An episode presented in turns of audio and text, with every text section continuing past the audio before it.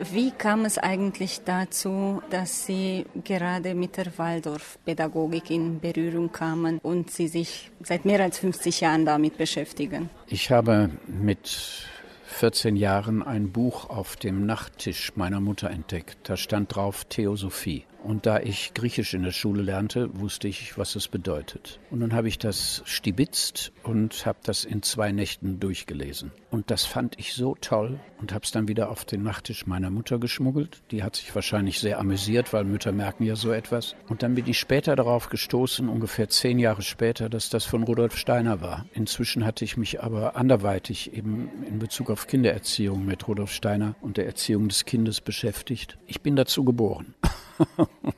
Weltweit wurde 100 Jahre Waldorfpädagogik gefeiert. Das war auch ein guter Anlass, auch ein wenig zurückzublicken, aber auch zu sehen, wo man jetzt steht. Was war das, was Sie zum Nachdenken gebracht hat? Zum Nachdenken hat mich immer gebracht, wenn äh, Lehrer sich nicht weiterentwickeln oder wenn die Schule sich nicht weiterentwickeln will. Weil auch die Waldorfpädagogik ist ja dazu gemacht, sich zu entwickeln. Und viele Schätze sind noch gar nicht genügend gehoben, die es in der Waldorfpädagogik gibt. Und ich habe zum 100-jährigen Feier in Iași, hier in Rumänien, einen Vortrag gehalten über das Dionysische und Apollinische in der Pädagogik. Das äh, gibt es noch kaum, aber das ist eben eine ganz wichtige Entwicklung in unserer heutigen Gesellschaft dass das bekannt wird, dass das Dionysische vernachlässigt ist, dass die Kinder zu wenig Erlebnisse haben. Erlebnisse bringt ihnen die Kraft ins Leben. Das Apollinische die Erkenntnis und das Dionysische die Kraft. Und das wird vergessen, das Dionysische. Und das ist ein Jammer. An den Waldorfschulen wird es gepflegt durch Kunst und Musik und andere Erlebnisse wie Klassenfahrten und Ausflüge und so etwas. Aber viele Kinder und vor allem die Jungen in unserer Zeit, die Jungs, die brauchen stärkere Erlebnisse. Und deswegen fahren die ja später mit dem Motorrad auf nur einem Rad und verunglücken, weil sie dieses Erlebnis brauchen. Pferde gibt es ja nicht mehr, auf denen sie galoppieren können. Zuerst ist dann das Fahrrad und dann später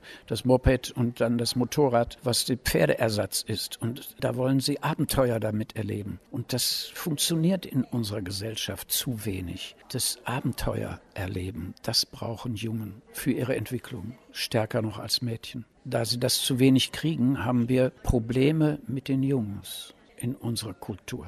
Die Jungs sind plötzlich die Problemkinder. Sie sind es aber eigentlich gar nicht. Sie sind nur leergelaufen. So sehe ich das. Das habe ich als Vortrag in Jasch behandelt. Zugleich ist das dionysische Erleben eben auch eine Vorbeugung gegen verschiedene Drogen, die Jugendlichen darauf hereinfallen, weil sie etwas suchen. Sie sind auf der Suche. Suche und Sucht ist halt das gleiche Wort. Und auf der Suche können sie entweder in einem wirklichen Abenteuer landen oder in der Sucht. Und dann ist es eben schlimm für die Entwicklung.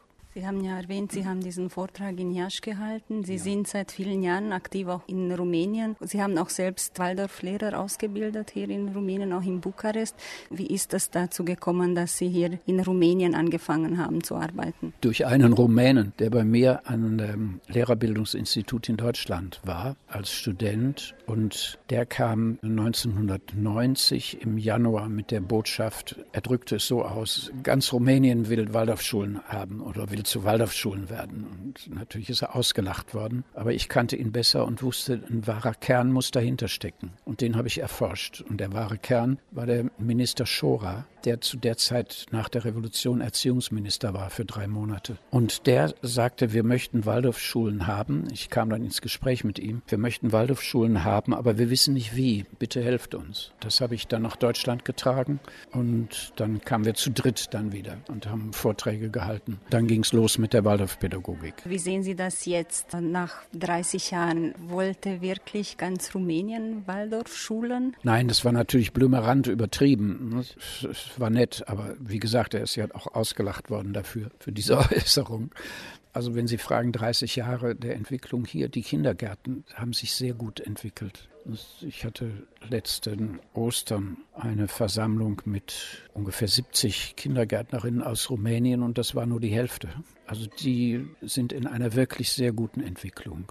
Und die Klassenlehrerzeit, die steht eigentlich auch recht gut da, Klasse 1 bis 4. Und dann kommt eben das Drama des rumänischen Systems und das können wir auch in der Waldorfpädagogik nicht verhindern. Wir haben halt keine Waldorf-Universität, das äh, geht über unsere Möglichkeiten hinaus. Da können wir nur Fortbildungskurse für Lehrer geben, für die verschiedenen Fächer. Das geschieht auch laufend. Das gleiche Dilemma haben wir auch in Deutschland, dass wir eben in der lyzealen Stufe haben wir eben viele Lehrer, die von Waldorfpädagogik gar nicht berührt sind. Auch in Deutschland, auch in Holland, überall auf der Welt ist das ein ganz großes Problem. Sie kennen das rumänische Bildungssystem ganz gut, nicht nur diese Waldorf-Kindergärten, Waldorf-Klassen, sondern auch den traditionellen Unterricht. Sie haben hier in Ihrem Vortrag auch erwähnt, dass alles sehr fest ist wie Beton, dass man sehr schwer die Dinge ändern kann. Wie sehen Sie das? Was können diese Waldorf-Klassen, Waldorf-Schulen, Waldorf-Kindergärten in diesem System denn ändern? Zunächst mal können sie sich einfach nur neben den Beton stellen und ihre Sache so gut wie möglich machen. Und das wird ja auch im Bereich der Kindergartenerziehung wird das ja auch doch allgemein anerkannt. Sonst gäbe es nicht so viele Kindergartengruppen. Man müsste müsste die Inspektoren ausbilden. Das haben wir auch schon versucht. Aber die wechseln ja auch dauernd. Die werden ja dauernd ausgewechselt. Und dann hält das nicht. Man kann nicht alle zwei Jahre neue Inspektoren Fortbildung machen, sodass sie die Waldorfpädagogik verstehen. Es ist ein ganz schwieriges Thema. Das kann sich nur mit der Zeit ändern. Das ist eine Frage der Entwicklungszeit. Das ist so, wie wenn man Samenkörner in die Erde streut und dann muss das eben wachsen. Und Pflanzen durchbrechen auch Beton. Viele Eltern geben ihre Kinder gerne, auch hier in Rumänien in Waldorf-Kindergärten, haben aber dann Angst, dass ihre Kinder, wenn sie in eine Waldorfschule gehen, nicht mehr mithalten können, wenn es nicht die Kontinuität gibt bis zum Abitur, dass die Kinder dann scheitern. Wie sehen Sie das? Können denn Kinder, die vielleicht äh, nur bis zur vierten Klasse in einer Waldorfschule waren oder nur bis zur achten Klasse, dann in ein herkömmliches Lyzeum hier in Rumänien gehen? Ja, natürlich. Das ganze System System ist ja darauf ausgelegt, dass die Klassen nicht als Klassenverband weitergeführt werden. Und nach der achten Klasse wird ja sortiert über Computer nach Noten, welche Kinder wohin gehen dürfen. Es sind vielleicht ein paar dabei, die die Waldorfschule bis zur achten durchlaufen haben, vielleicht vier, fünf, wenn es hochkommt.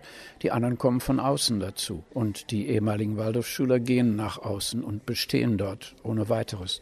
Es gibt hier so viele Prüfungen in Rumänien, da liegt überhaupt nicht das Problem.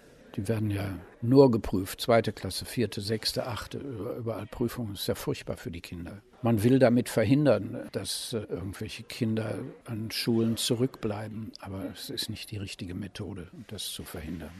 Die Waldorfschulen in Deutschland, die sich viel freier entfalten dürfen, die zeigen, dass die Kinder besseres Abitur machen, also im Schnitt jetzt gerechnet, im Durchschnitt ein besseres Abitur machen als die von den Normschulen. Das ist überhaupt eine völlig unbegründete Furcht. Was wünschen Sie sich für die Waldorfpädagogik in den nächsten 100 Jahren?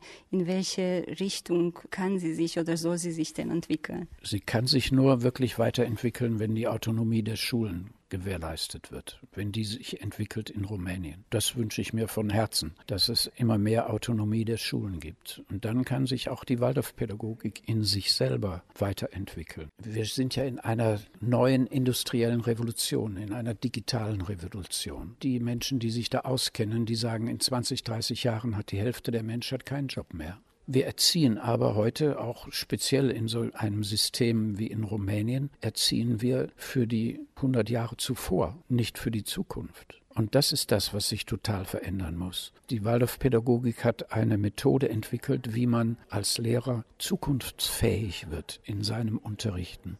Und das ist so wichtig für die Kinder und dass sich das mehr entwickelt, dass die Unterrichtsfähigkeiten der Lehrer zukünftig sind wir sagen in der Waldorfpädagogik gerne, wir holen die Zukunft in die Gegenwart. Und das ist so wichtig. Während ich sonst an den Normschulen auch in Deutschland sehe, da wird die Vergangenheit in die Gegenwart geholt. Und das ist tragisch für die Kinder, weil die gehen ja in die Zukunft.